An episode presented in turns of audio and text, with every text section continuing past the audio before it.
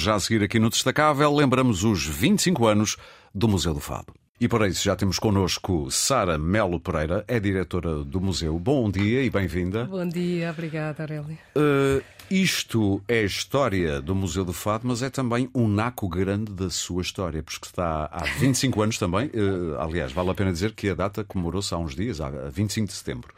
Uh, também está desde o início como diretor do museu. É verdade. Eu li alguns que dizia quando foi para lá não sabia nada de fado. É verdade. então, quando tem também o é convite, é qual é o seu processo mental? De foi de fuga. Apeteceu dizer não. Uh, inicialmente eu estava no Castelo de São Jorge a trabalhar num processo. A minha formação de base é de História da Arte, de Património, Gestão claro. Cultural. E Normalmente quem está nos museus tem esse tipo de arquivo. Exatamente. No Castelo de São Jorge e o administrador da EGA, responsável, o Dr. Luís Pascoal, nós tínhamos desenvolvido um projeto interessantíssimo no Castelo e estávamos a iniciar todo o processo de patrimonialização do Castelo. O castelo tinha uma praça de táxis em plena praça de armas, enfim, estávamos nesse processo de negociação com os taxistas.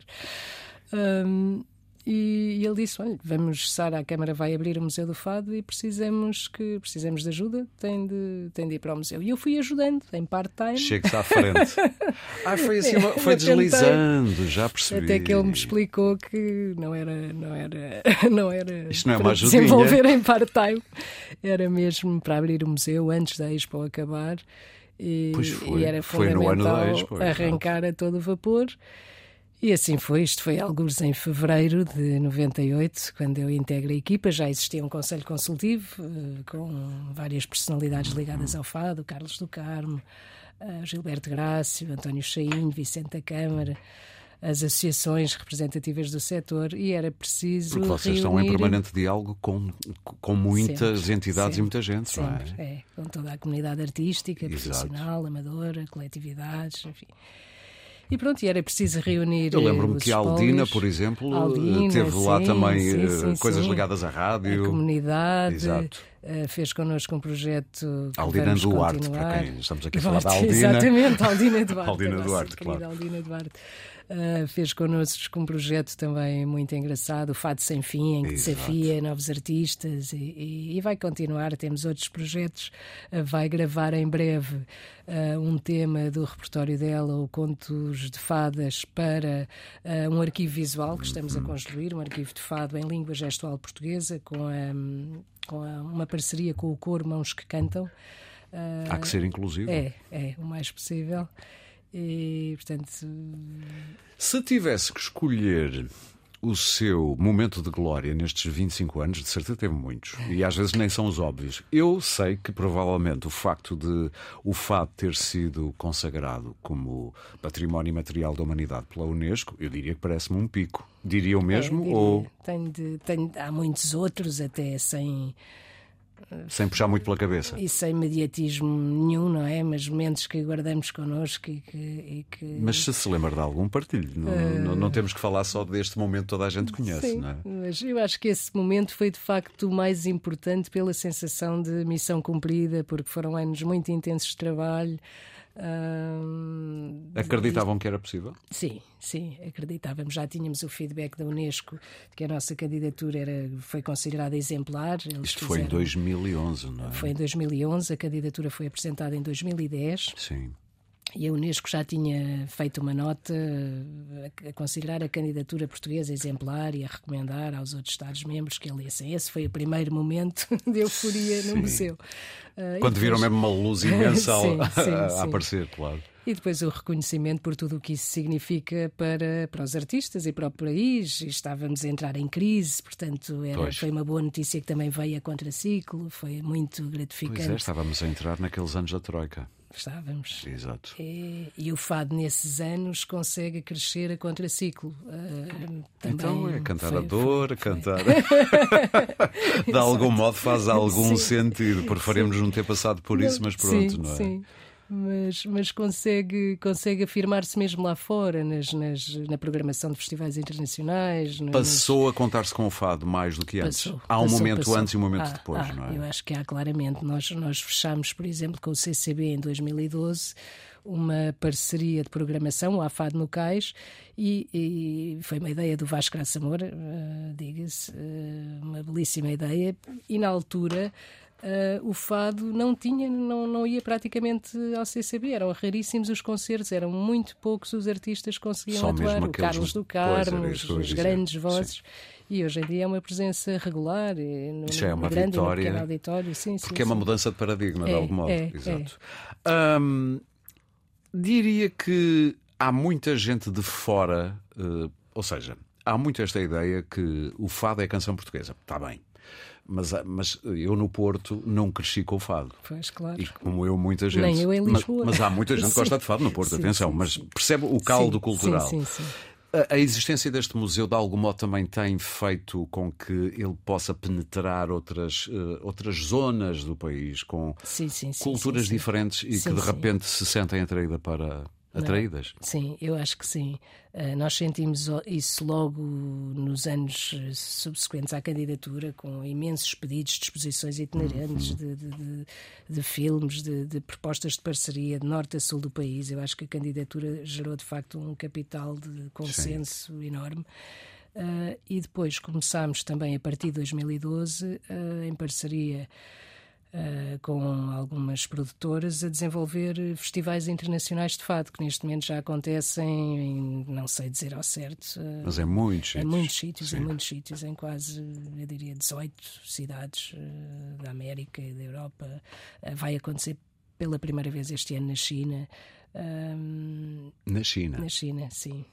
Eu queria também sublinhar, antes de lhe perguntar qual é, e para terminar, a sua maior ambição para o futuro do, do Museu do Fado. Vá pensando nisso. Queria só sublinhar que acabam, também tem edição. Acabam de editar dois CDs maravilhosos. Um de, de fados escritos por Pomar, sim, o artista plástico. Aliás, a capa diz tudo, não é? E também da Teresa Siqueira, uh, o retrato. Sim. É, são duas edições acabadinhas de, sim, vossas sim, do Museu do Fado. Uh, qual é a sua maior ambição para, o, para, os próximos anos? Pelo menos já, já lá está há 25. O, não tem uma noção às vezes que o que é que eu vou fazer agora? Tenho, tenho, tenho, tenho imenso. temos, temos conseguido uh, criar projetos novos Uhum. e novas parcerias, uh, arquivos digitais online, um museu qualquer que ele seja um work in progress. Nós Claro. nunca temos, há sempre todo um trabalho de bastidor para fazer, seja ao nível das, da catalogação, da sistematização da informação. E depois aparecem novas tecnologias, tem que se Sim, voltar a fazer tudo, com as novas tecnologias. vez, exatamente. E, portanto, eu diria que, que a nossa, o nosso objetivo é continuar a, a, poder ir ao encontro dos artistas e que eles sintam uh, o museu como a sua casa. Esse é o nosso primeiro objetivo sempre. Muito bem. Uh, porque só assim é que o museu faz sentido. Não, não... Acima de tudo, claro, para os lisboetas, para os turistas, para todos os portugueses, mas acima de tudo é um museu para a comunidade artística. Uh, para construir com eles uh, esta história. Muito e é um bem. privilégio enorme. Muitos parabéns uh, Obrigada, pelos obrigada. 25 anos e espero que. Eu ia dizer aquele clichê que daqui a 25 anos estejamos cá para celebrar com saúde. Muito obrigado, Sara. Obrigada. Estivemos a falar com Sara Mel Pereira, é a diretora do Museu do Fado, que comemorou muito recentemente 25 anos. Daqui a pouco vamos falar de alguém uh, que também tem uma exposição que lhe é dedicada uh, e vamos falar com o seu neto. Estou a falar de Celeste Rodrigues.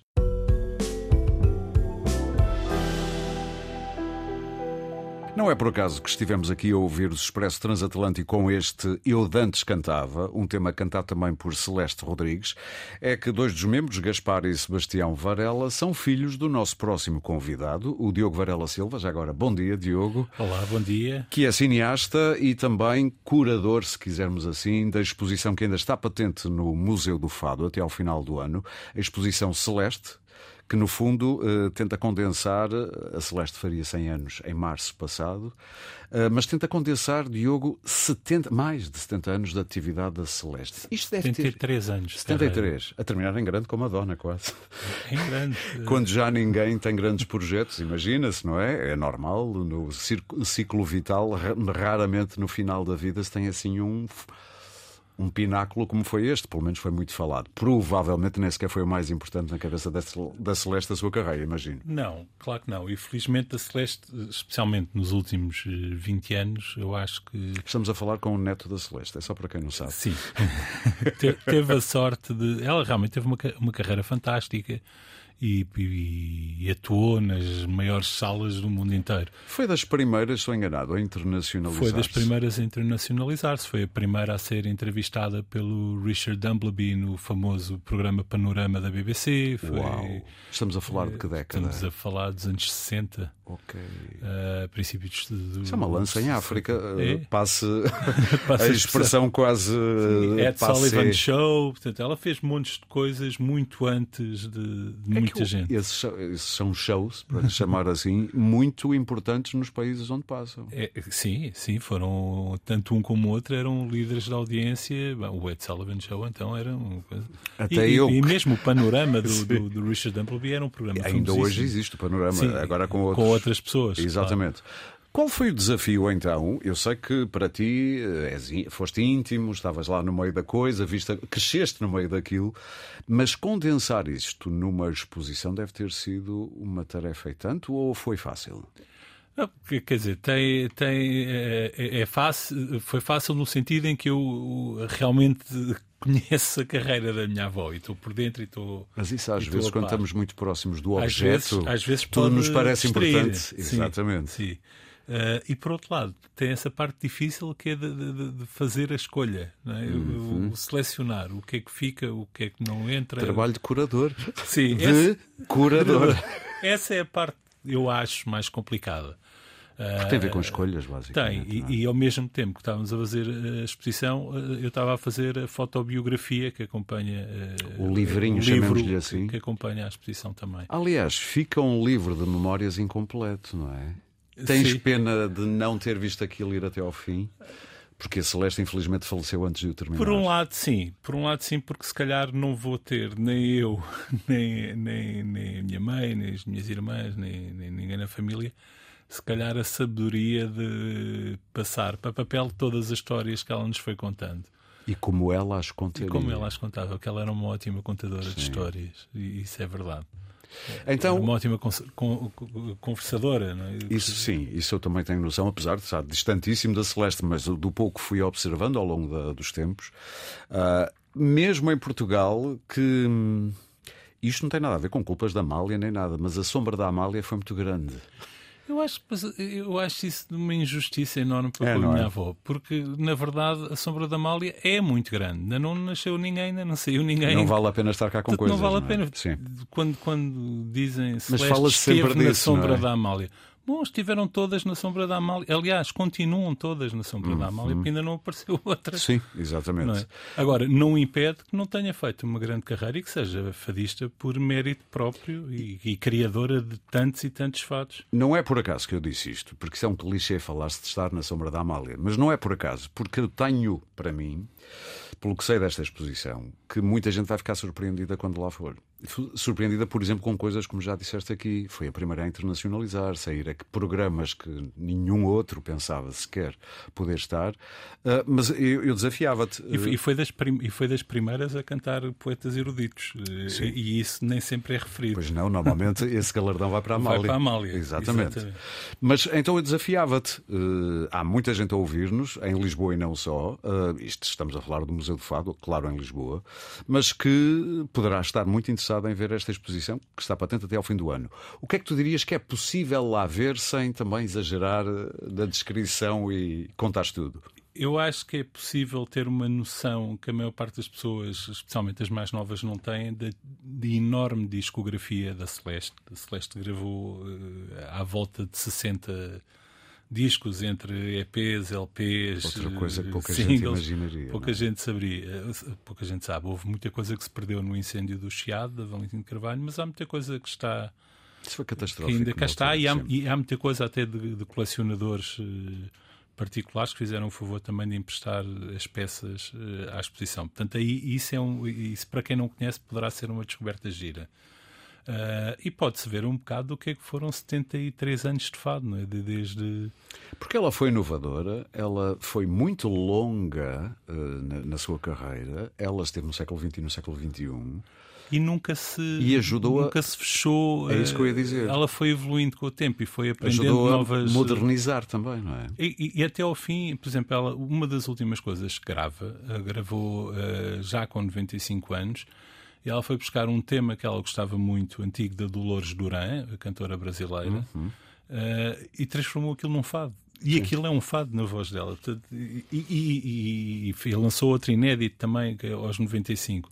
Portanto, ela nunca parou realmente, de, de, de, nunca deixou de ter esta sede Sim. fadista, digamos. Portanto, o que é que podemos ver? Podemos ver discos, fotografias, talvez filmes? Filmes, temos o, o documentário primeiro que eu fiz sobre ela, o Fato Celeste, está a passar. Temos partes de eh, de filmes em que ela participou, o Cabaré Maxime do Sim. Bruno de Almeida, o Xavier do Manuel Mozos, temos os videoclipes que foram feitos para os temas inéditos agora pelo Sebastião, o meu filho Sim. e bisneto dela.